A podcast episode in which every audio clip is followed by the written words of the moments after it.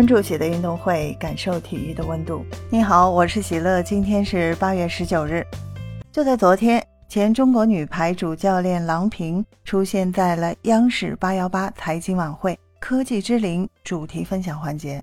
郎导分享了自己对科技的看法。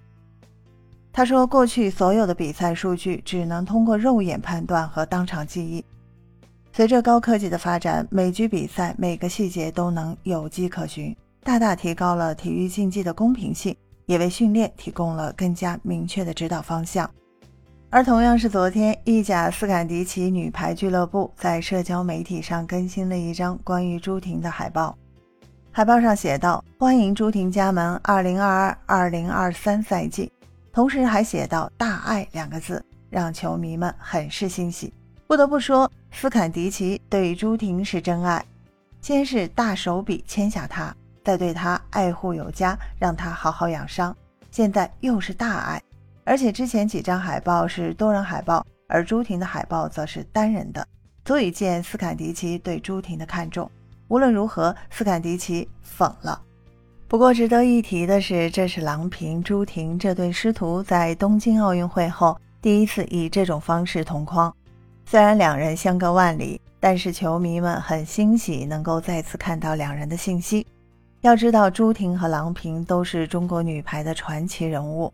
看看央视对郎平的赞美，在十次世界冠军中，郎平作为运动员、教练员参与了八次，这是多么崇高的荣誉啊！有些人别老是揪着冬奥第九这一次成绩不放。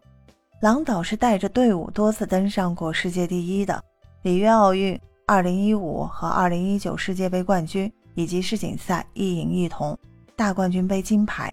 这些难道都不是郎导的成绩吗？同样的，朱婷在排球上的成绩也是前无来者。世界杯、奥运会、世俱杯、土耳其赛、土耳其杯、欧冠 MVP，这些成绩是排球运动员的最高荣誉了。而且朱婷正在康复中，未来康复还能继续取得荣誉。而且朱婷也开了排球训练营，未来说不定和郎导一样成为排球教练。将来的成就未必在郎导之下，所以作为球迷，我们也很激动地看到两人以另一种方式同框，让我们为两位中国排坛做出巨大贡献的人致敬。分享体坛热点，感受体育魅力。今天的内容你有什么想说的？欢迎在评论区给我留言。感谢收听喜乐运动会，也欢迎您的转发、点赞和订阅。我们下期节目见。